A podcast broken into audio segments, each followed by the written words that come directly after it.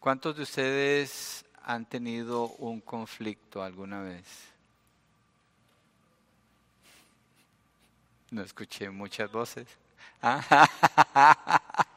ok, voy a hacer la pregunta diferente. ¿Cuántos de ustedes han tenido por lo menos un conflicto? Gracias, Israel.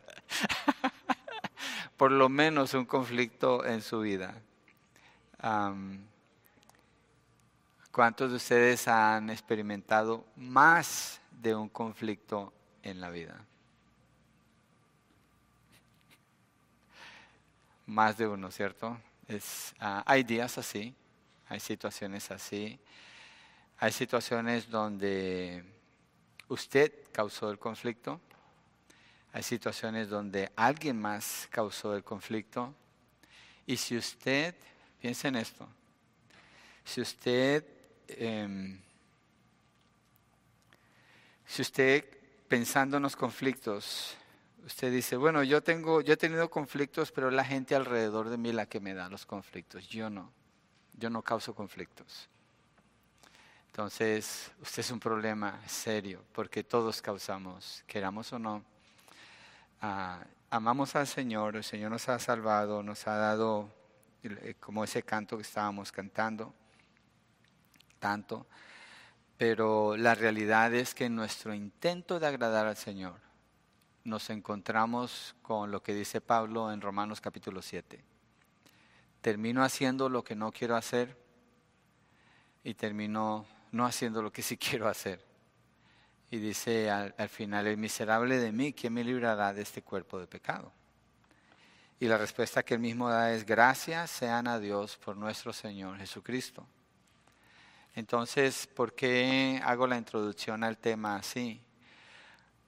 porque estamos aprendiendo que el amor sea sin hipocresía, ah, porque la realidad es que todos tendemos a la hipocresía, no queremos ser hipócritas, no, yo no, cuando dije eso en la predicación, no es esa mi intención, no buscamos eso, no hay deleite en eso, pero nos hallamos con que es una realidad. Entonces, al tomar una clase como esta o al mirar un tema así, generalmente se puede tomar la postura, ah, pues son los demás los que me causan problemas, yo voy a aprender cómo resolverlos con ellos.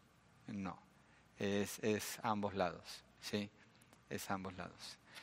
Entonces, eh, y, la, la, la pregunta que nos tenemos que hacer es esta, ¿cómo resolver problemas o conflictos bíblicamente? Es muy importante el título, porque ¿qué nos dice el mundo cuando se trata de resolver problemas. Eh, eh, que eh, ahorita con hermana. O no te dejes tú también, ponte firme allí. Psicología, ¿cierto? tradiciones, siempre he sido así, pues lo voy a hacer así. O seguir la lógica de algo solamente.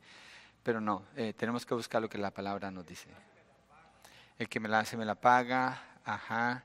Yo he escuchado comentarios de creyentes, y no fuera de esta iglesia, en esta iglesia, que dicen, cuando se la llevan bien conmigo, yo soy bien nice, pero nomás que me hagan algo y me van a conocer. Y yo, wow.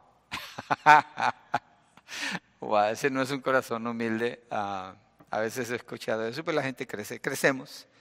No quiero ser hipócrita, crecemos, ¿cierto? En la gracia, en la bondad, en el amor, en la compasión, en la paciencia.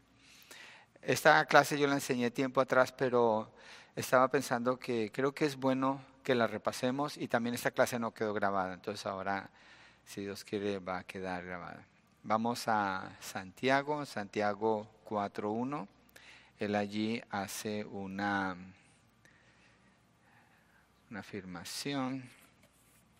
Santiago 4.1 y está hablando de los conflictos. Ya uno de los hermanos que ayudan con la predicación, ya cubrió este tema, así que también hay una predicación acerca de esto. Pero él dice esta pregunta, ¿de dónde vienen las guerras y los conflictos entre ustedes? ¿Quiénes son ustedes? Los creyentes. Entonces, ¿los creyentes tienen conflictos? Sí. ¿De dónde vienen las guerras y los conflictos entre ustedes? ¿No vienen de las pasiones que combaten en los otros miembros? No, ¿cierto? No es eso lo que dice. No vienen de las pasiones que combaten en sus miembros, en usted y en mí. Hay unas pasiones que combaten. ¿Sí? Ah, yo creo que la mayoría aquí eh, crecimos con hermanos y hermanas. Y siendo gente tan cerca, teníamos conflictos. ¿Por qué habían esos conflictos? ¿Qué nos tuvieron que enseñar los papás? no pegues, no muerdas, no grites, comparte, porque hay esos conflictos internos. Y crecemos siendo entrenados en no hacer eso, pero nos hallamos con que no estamos en un estado de perfección, estamos en un estado de formación. Y eso es obvio que van a venir conflictos. Esa persona, el apellido Rojas, yo no sé, hace mucho que ya no, lo volví a ver, eh, estuvimos sirviendo juntos en una iglesia hace muchos años. Y yo le caí muy bien a él. No soy monedita de oro, pero para él yo era como una monedita de oro, no sé por qué, pero me abrazó y me dijo, hermano Sarria, lo quiero mucho y que, que nos vaya bien y que nunca vamos a tener un conflicto. Le digo yo, usted también me cae muy bien, hermano, pero cuando vengan los conflictos que sepamos cómo confrontarlos. Porque no queremos causar un conflicto, pero la realidad es que van a haber conflictos. ¿sí? Van a haber dificultades en la relación, tenemos que aprender a lidiar con ellos. Entonces, la respuesta a la pregunta de dónde vienen los conflictos y las guerras, ¿quién es el problema? ¿Se acuerdan a los que tomaron autoconfrontación? ¿Quién es el problema? La hermana Cristi, no, eh, cada uno decimos, yo soy el problema. Autoconfrontación nos enseñó eso. ¿Quién es el problema? Yo soy el problema. Yo tengo que empezar por ahí. No puede ser que yo sea una víctima y todo el mundo es culpable. Y cuando una persona toma esa actitud es muy destructivo, bastante destructivo. Y eso está en Génesis 3, no vamos a ir allí, pero es la postura que tomó Adán cuando Dios le pregunta, ¿qué fue lo que hiciste? Él dice, la mujer que tú me diste, ella y tú arruinaron mi vida. Prácticamente es lo que está diciendo él. Y toda la humanidad nacemos así, toda la humanidad. Yo me acuerdo, uno de mis niños, eh, yo no me acuerdo quién le dio esa camiseta, pero me causaba mucha gracia. Decía, I, didn't do it, I wasn't there, I want to speak to my attorney. Yo no lo hice, yo no estaba allí, quiero, quiero hablar con mi abogado. y hablan los niños así, bueno, no mencionan lo del abogado, pero están llenos de harinas y las manos untadas y dicen, yo no me comí la galleta, yo no fui. ¿Quién les enseña a hacer eso? Ya esas pasiones están. Ahora, nosotros eh, traemos eso en nosotros, lo que tenemos es control de parte que el Espíritu Santo nos da y tenemos que ejercitarlo. Y eh, los conflictos se solucionan mucho así. Entonces, ¿qué es el conflicto? El conflicto es una diferencia en opinión o propósito que frustra los deseos y metas de alguien. Eso no está en las notas todavía, pero la definición es esta, una diferencia en opinión o propósito que frustra los deseos y metas de alguien. ¿Sí? Usted se encuentra en un conflicto cuando va con una persona a un lado y supuestamente están de acuerdo, pero en el camino hay un cambio y usted no quiere ese cambio. Allí tiene un conflicto. ¿Sí? Y no todos pensamos igual. Entonces, la posibilidad de que esto esté allí es así es. Cuando las parejas se casan, la disciplina de los hijos usualmente puede ser un conflicto, porque uno dice, a mí nunca me pegaron, y el otro dice, pues a mí me traen con la chancla para acá y para allá. Entonces, ah, ¿lo vamos a hacer o no lo vamos a hacer? ¿Cuántos hijos van a tener? ¿Cómo van a manejar las finanzas? Todas esas, esas situaciones. Entonces, una diferencia en opinión o propósito que frustra los deseos y metas de alguien. Puede ser yo, puede ser la otra persona. Sucede cuando estoy en desacuerdo con lo que otro está haciendo, cuando las cosas no salen como quiero y entro en batalla para cambiarlo. Y aquí hay una definición inclusive del enojo. ¿Por qué se enoja una persona? Que ese no es el tema, pero es parte de lo que causa conflictos. El enojo es cuando no obtengo lo que yo quiero, como yo lo quiero, cuando yo lo quiero. Entonces me enojo, hay una reacción, ¿sí? Y hemos aprendido que no es que una persona me hizo enojar, sino yo tomé la decisión de enojarme. Soy responsable por actuar de esa manera, no es la otra persona. Ahora, aquí en sus notas la actitud para tratar. ¿Sí sale este color allí? Sí, ¿cierto?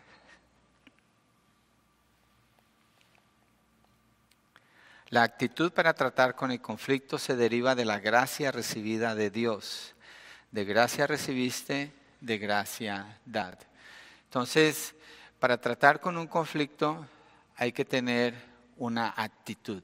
¿sí? La actitud. Es importantísima la actitud, la actitud que se toma. Entonces, hay que tener en cuenta eso. La actitud es algo que usted puede cambiar y yo puedo cambiar. ¿cierto? La actitud es algo que usted y yo podemos cambiar. Yo este fin de semana me siento triste. Hay algo que me ha causado tristeza profunda. Tengo que lidiar con eso. ¿Cómo voy a lidiar con eso? Mi actitud frente a la tristeza. La tristeza es una emoción. Yo necesito que esa emoción esté gobernada por un corazón que obedece a Dios. ¿Sí? Entonces esa es una actitud. De lo contrario, puedo estar ah, afectando a las personas a mi alrededor, puedo estar afectando mi relación con el Señor, puedo estar no viendo qué es lo que Dios quiere hacer. Entonces, la emoción no determina nuestro comportamiento. Nuestro comportamiento es determinado por nuestra obediencia a Dios. Entonces, en muchos eh, problemas, en muchos conflictos, las personas están siguiendo sus emociones no están, no están siguiendo una buena actitud en cuanto a obedecer a Dios, en cuanto a guardar un corazón humilde, un corazón limpio y puro. Y eso causa un conflicto porque se levantan barreras y se empiezan a tirar armas o ataques el uno al otro porque la actitud no es buena. Entonces, por ejemplo, en eh, una relación que es muy común, bueno, todo tipo de relación, pero la actitud de yo no merezco la amistad de esta persona, es un privilegio poder ser amigo de esta persona. Es muy diferente a, pues si quiere, que llame y si no, pues allá él. Si ven la diferencia en la actitud, es en la percepción de lo que Dios nos da eso puede gobernar nuestra actitud y nos puede ayudar muchísimo a confrontar un problema. Entonces, si la actitud es una actitud de demanda, es una actitud de yo merezco esto y tú no estás haciendo como debería, como yo espero que tú lo hagas, ahora me vas a oír, ese es un problema. Eso causa un problema y no ayuda a solucionar la dificultad que se encuentra allí. Entonces, la actitud para tratar con el conflicto se deriva de la gracia recibida de Dios. De gracia recibiste, de gracia dada. De gracia recibiste, de gracia dada.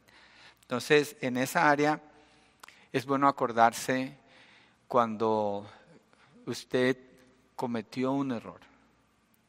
Voy a poner un ejemplo fácil. Usted está manejando y resulta que comete un error. Y usted se cruza la línea cuando no debió haberse cruzado la línea. Y la persona que viene atrás de ti, de usted, muestra gracia. Y en lugar de pegarse en el pito y pegarse y tratar de causado un accidente, muestra gracia y permite que usted pueda corregir el error. Después usted va manejando otro día, va rápido, va con el tiempo corto, se le atraviesa una persona y se pega del pito y está allí y este y levantando las manos. ¿Y la gracia? Hay que acordarnos de la gracia del Señor. Hay que acordarnos de las veces donde cometimos un error y por la bondad del Señor no se causó un accidente. Él nos guardó.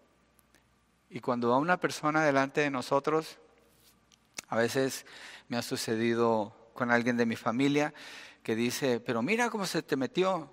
Y digo, tú no sabes qué está en la mente de esa persona. Tal vez esa persona tiene un problema, tiene un hijo enfermo, su esposa está en el hospital, lo corrieron de... Tú no sabes qué está pasando. Y si esa persona se equivocó y se atravesó a ti, no causes un conflicto, muestra gracia. Tú no sabes qué pasa en ese corazón, más bien ora por esa persona. Ahora, si es una persona malvada y se nota que lo hace sin importarle a los demás, oras por esa persona. Pero tú no causas un conflicto.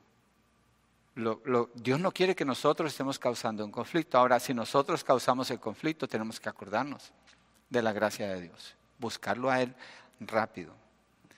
¿Es siempre malo el conflicto? ¿Qué creen ustedes? No, no siempre es malo. Los conflictos son necesarios. Algo que yo he tratado con los líderes aquí en la iglesia, cuando han salido conflictos les digo, es ok, ¿sí? Es ok, está bien. Yo no voy a pelear. está bien que haya un conflicto. Tenemos que ver qué hacemos con el conflicto. ¿Qué vamos a hacer con el conflicto? Mire primera Corintios 11, del 18 al 19. Primera de Corintios 11, del 18 al 19. Si les interesa este tema o cambiamos el tema, nos metemos a otro lado, creo que a todos nos interesa, ¿cierto? Porque es la realidad de la vida en que vivimos. 1 Corintios 11, 18, 19. Pues en primer lugar, oigo que cuando se reúnen como iglesia hay divisiones entre ustedes y en parte lo creo. Está hablando de un conflicto. Porque es necesario que entre ustedes haya bandos. Wow. Es, Pablo está afirmando el conflicto aquí de una manera. Es necesario que entre ustedes haya bandos a fin de que se manifiesten entre ustedes los que son aprobados. El conflicto va a dejar ver qué persona es aprobada cuando se trata de la iglesia. ¿Cómo, cómo está eso? La manera como la persona maneja el conflicto. ¿Sí? ¿Quién es aprobado y quién no? Si alguien no lo es, pues el que lo es le ayuda, ¿no? No se trata de juzgar o señalar, este quedó descalificado ya. Pero es la manera como se maneja el conflicto. ¿Cómo se prueba, por ejemplo, una buena manera de probar un noviazgo, si un noviazgo, un noviazgo está bien, cuando se está dando consejería prematrimonial, es con los conflictos. ¿Qué pasa cuando hay un conflicto? Y si en el noviazgo lo que sucede es que hay algún tipo de abuso verbal o de abuso físico, a esa persona se le advierte, tú ya sabes lo que viene y esto nada más es una muestra, esto solamente es una muestra muy pequeña de lo que viene para ti. Y tú tienes que estar consciente si es tu decisión continuar con esa relación. ¿sí? Entonces, eh, cuando hay conflictos, los conflictos dejan ver lo que hay en el corazón, cómo la persona responde cuando hay un conflicto, qué deja saber, qué proyecta. Eso indica lo que hay en el corazón. Los conflictos son buenos en ese sentido porque ponen presión y sale lo que hay en el corazón. Hay personas que en un conflicto dicen algo y ofenden a otra persona y después dicen, ay, no lo quise decir. Sí lo quiso decir. Si lo dijo es porque lo traía en el corazón. Entonces, en medio del conflicto, y vuelvo a la ilustración de manejar en el freeway, si alguien se atraviesa y usted ve algo que es peligroso, revise cómo usted reaccionó. Nadie está con usted, usted está solo, está sola. ¿Cómo reaccionó usted? ¿Qué fue lo que usted dijo? ¿Qué fue lo que usted pensó? Y sea consciente, esto está en mi corazón. ¿Puede estar esto en mi corazón y honrar a Dios? Sí o no. ¿Qué debo de hacer? Inmediatamente, inmediatamente. ¿De dónde viene el conflicto? Punto dos. Pasiones, hedonón, esa es la palabra griega, donde viene hedonismo. Eh, los conflictos vienen de un enfoque en sí mismo, buscar satisfacer deseos propios de forma instantánea. ¿sí? Ah, pongamos la ilustración del niño. El niño quiere el juguete y el papá le dice, no, todavía no. Y empieza a llorar o hace un tantrum. Y un niño que le permiten hacer eso, cuando quiere algo, lo están enseñando a ser un criminal más tarde. Tal vez no lo, no lo, no lo cachen, no lo agarren, pero en su corazón eso es lo que se está formando porque no hay una disciplina para demostrar algo que es erróneo en un corazón pecaminoso. ¿sí? Tenemos leyes que nos ayudan, nos protegen cuando vamos manejando. Y si se está violando la ley, un policía, ¿sí? o hay cámaras, o hay cosas así, porque necesitamos esa ayuda de no satisfacernos a nosotros mismos. Un ejemplo, usted va a un lugar, tiene una cita, y resulta que por falta de disciplina, que normalmente eso es lo que es, aunque hay excepciones, usted va tarde, porque no maneja bien su tiempo, porque no lo administra bien, usted va tarde. ¿Quién es el centro principal cuando usted va tarde a una cita? A una cita? Usted, usted. Y si, semáforo se tarda un minuto más, estos semáforos no sirven, esta ciudad no sabe manejar el tráfico aquí, vienen las protestas, viene una intensidad en el corazón por quitar a todo el mundo del camino porque usted tiene que llegar porque va tarde. ¿Quién es el centro? Es usted. Las personas que llegan tarde continuamente son personas muy conflictivas. Normalmente son personas muy conflictivas porque son personas que están centrados en ellos mismos y asumen que al llegar tarde, todos tienen que estar bien con que llegó tarde, cuando está ofendiendo a todo el mundo, cuando está quedando mal. Eso, está, eso, es hedonismo, eso es centrarse en sí mismo. Entonces hay ciertas cosas que podemos identificar en la vida que nos pueden ayudar. ¿Qué tan conflictivo soy yo? ¿Qué tan conflictivo soy yo? ¿Sí? Entonces miremos aquí algunas frases que nos ayudan a mirar qué es esto del hedonismo, buscar satisfacer deseos propios de manera instantánea.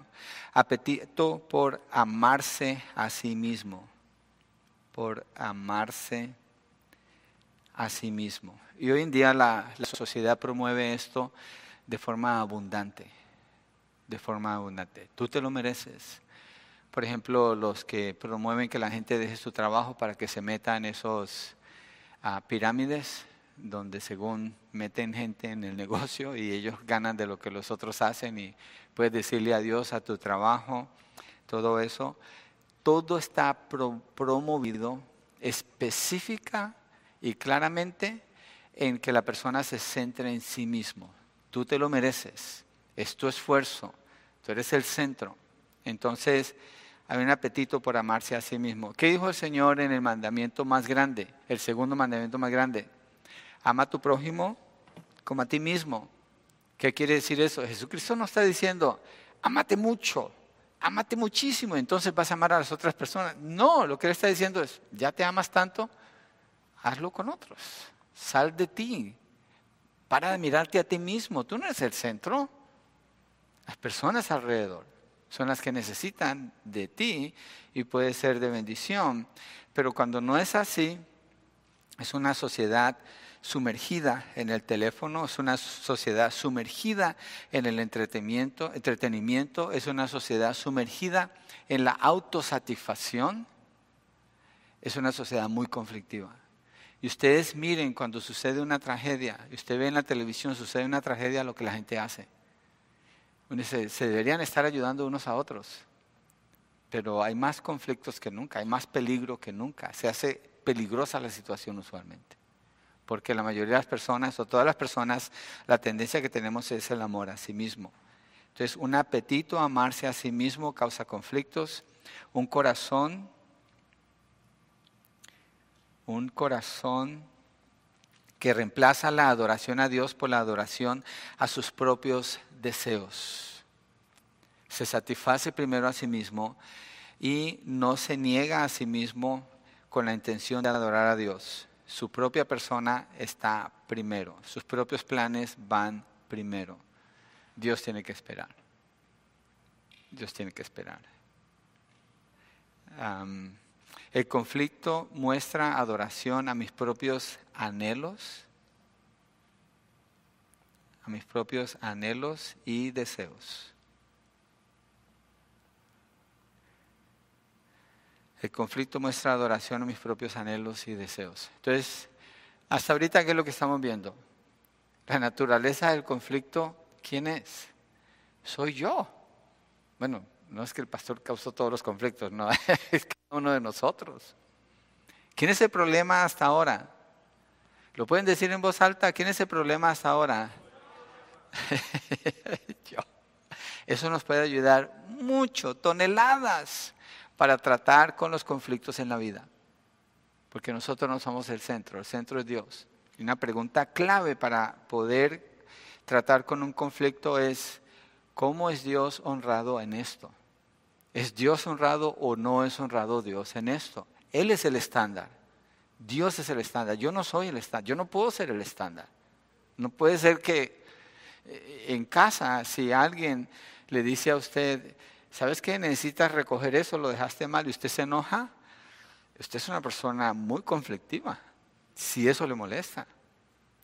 ¿Sí? Entonces, tenemos que ser abiertos a ser corregidos.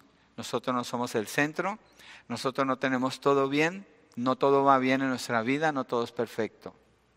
A me, me, preocupa un poco personas que, se, que saluda a uno y dice, ¿cómo está? Oh, todo está bien, súper bendecido. Digo, bueno, yo no creo que es verdad. Es tal vez un cliché que se aprende a decir para mostrar algo positivo, pero no es la realidad. No es la realidad. Me gusta decir, bueno, no todo está bien, pero la mayoría de las cosas ahora más o menos están, están caminando. Pero no me gusta decir jamás, bueno, bajo las circunstancias, porque yo no vivo bajo las circunstancias. Yo vivo bajo Cristo. El creyente vive bajo el gobierno del Señor en su vida. ¿sí? ¿Por qué permite Dios el conflicto? Porque puede ser glorificado, puede ser glorificado en medio de los conflictos. Entonces, cuando usted ore por los conflictos, no, no pierda el tiempo diciéndole a Dios, Señor, quita los conflictos de mi vida. No los va a quitar. Él le va a dar el poder en el Espíritu Santo la capacidad, el entendimiento y la dirección para que usted los confronte bien. Él lo va a hacer. Entonces el conflicto en que usted se encuentra ahora tiene el potencial de glorificar a Dios. Seguramente usted está en un conflicto ahora. Seguramente usted está pasando por un conflicto. Piense en eso. Ese conflicto tiene el potencial de glorificar a Dios. Ahora la respuesta es, ¿Cómo confrontó el conflicto? ¿Cómo lo trato? Acuérdese, si usted es el centro, solamente va a incrementar el conflicto, lo va a hacer peor. Si el centro es Dios, hay la posibilidad de arreglarlo. Entonces eso demanda humildad, lo vimos en Romanos 12, cuando dice, no tenga un concepto de sí mismo mayor del que debe de ser, tenga el concepto adecuado. ¿En relación con quién? Con el cuerpo de Cristo, con los hermanos en la fe. Entonces, si el conflicto glorifica a Dios, sale la pregunta, ¿cómo glorificamos a Dios en medio del conflicto? ¿Cómo lo hacemos? Miremos algunos consejos buenos. Confiando, ¿ah? Confiando en Dios. Confiando en Dios. Cuando hay un conflicto y usted empieza a defenderse y normalmente lo que eso indica es que usted no está confiando en Dios. Usted no está confiando en Dios.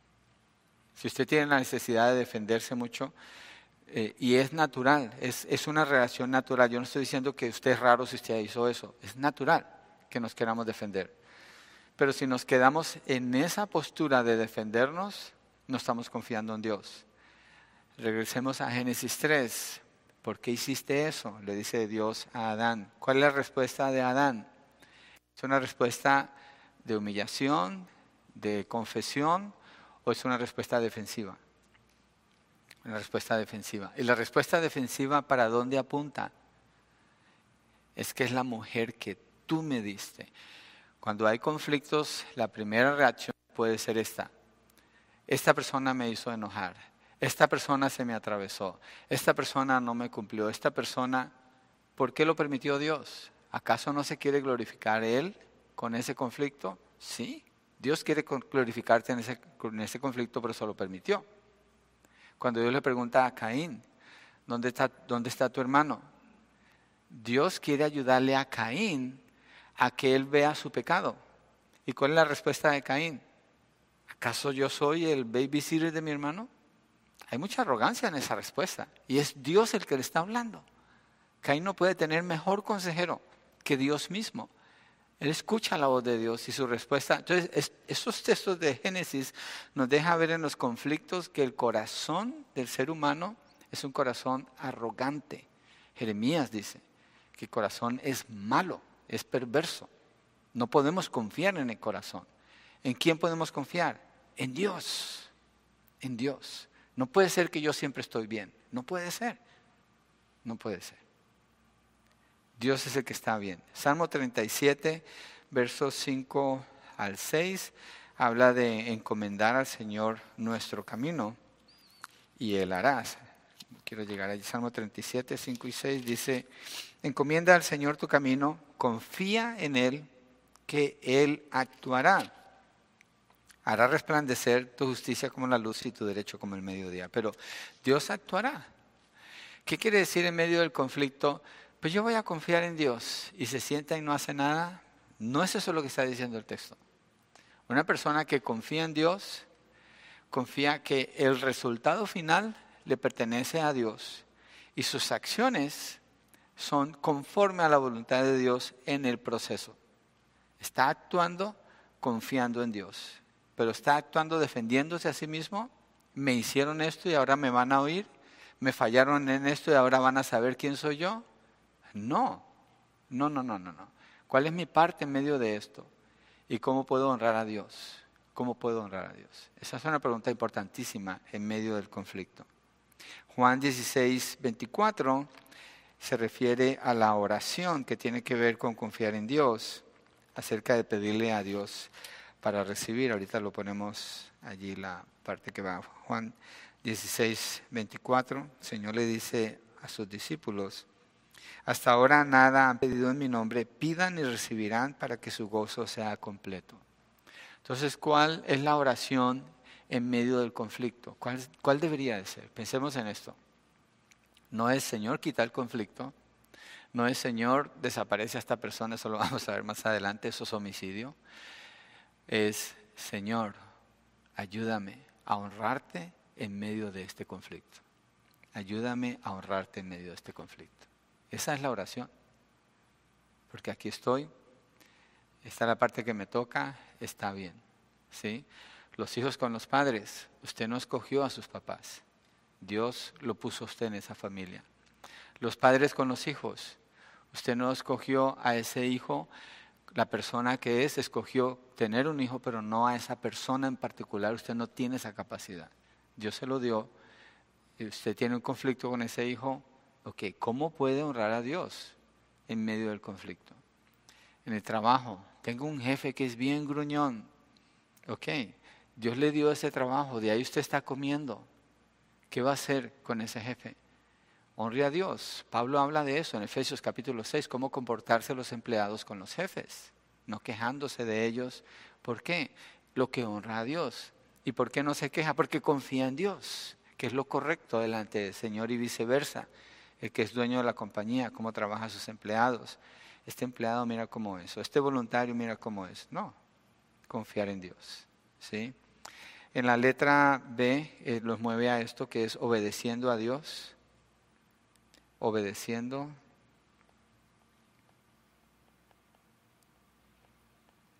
a Dios en medio del conflicto. Mire, un punto aquí antes de seguir. Viene esta persona y presenta una situación ante el consejero y dice, es que mi esposo esto, esto, esto y esto esto, él es desobediente a la palabra, él es esto, él es esto, él es esto, es, es problemático, causa mucho conflicto en mi casa. ¿Puedo hacer que él venga para que usted lo cambie? el consejero le dice, no, usted tiene que cambiar. Usted es la que tiene que cambiar, no él. Bueno, no que él no necesite cambiar, sí, pero usted no lo puede cambiar. Usted no puede hacer nada por eso. Usted no puede, usted no puede controlar a otra persona. Entonces, miremos el ejemplo de Dios en Génesis con Adán. ¿Qué hiciste? Dios no trata de controlar a Adán. Dios le da la oportunidad a Adán de reconocer su pecado. Con Caín, ¿dónde está tu hermano? Dios no está tratando de controlar a Caín. Dios le está preguntando para que Caín vea su pecado. Ahora, nosotros no somos Dios, entonces estamos en otro plano. En este plano, cuando hay un conflicto, yo tengo que buscar que yo esté honrando a Dios. La esposa tiene que buscar que su actitud sea una actitud de sumisión frente a un esposo que es problemático. O el esposo frente a una esposa problemática tiene que mostrar una actitud de amor hacia ella. ¿Por qué? Eso es lo que Dios dice. ¿Qué demuestra eso? Confianza en Dios. ¿Qué va a hacer eso? Glorificar al Señor. ¿Cómo se hace eso? Obedeciendo al Señor. Eso se hace obedeciendo al Señor. Juan 14, 15 dice el Señor Jesucristo aquí, si ustedes me aman, guardarán mis mandamientos. ¿Cuál es el mandamiento principal? Amarás al Señor tu Dios. Con todo tu corazón, con toda tu alma, con todas tus fuerzas. Pero es que estoy en conflicto. Ama a Dios. Pero es que usted no sabe cómo es esa persona. Ama a Dios, confía en Dios. Y confiar en Dios no es decir, oh, todo está bien, yo siempre confío en Dios. No, demuéstralo. Demuéstralo con tu obediencia. Demuéstralo con tu obediencia. Entonces, Dios hará. Y las personas a veces no quieren confiar en Dios. Y están en un conflicto. Y un conflicto que tenía que durar este tiempo, dura este tiempo y a veces nunca se acaba. Porque no confían en Dios. Deciden no confiar en Dios. ¿Confían en quién? En sí mismo. ¿Y eso qué causa? Más conflicto. ¿Por qué? Porque no pueden glorificar a Dios y no pueden cambiar a la otra persona de todas maneras. ¿Sí? Y la parte que usted tiene en el conflicto le va a ayudar a ver si su actitud es esa. Eso nos regresa a lo primero que, que miramos. La actitud frente al conflicto es esencial, esa actitud. Me acuerdo a mis dos hijos mayores, había un conflicto entre ellos dos. Y yo hablé con uno de ellos, tenía, él tenía 11 años o 12 años, y le dije, mira, ya dije, él ya, ya di una clave ahí. le dije, creo que tu actitud hacia tu hermana no es la correcta, porque noto que haces esto y esto y esto. Quiero pedirte que cambies tu actitud. Y ese muchachito escuchó y cambió su actitud y fueron mejores amigos por mucho tiempo. Pero en ese punto, cuando hubo el cambio de actitud, se, acabó, se acabaron muchísimos de los conflictos, muchos se acabaron, porque era un problema de actitud. Entonces, así nosotros también, cuando vemos a una persona, ¿cuál es nuestra actitud al ver a esa persona? ¿Qué pasa en el corazón? Tenemos que tener cuidado con eso. Tenemos que tener cuidado con eso, guardar el corazón. Romanos 12, 14 al 16. Pronto vamos a llegar allí en las predicaciones.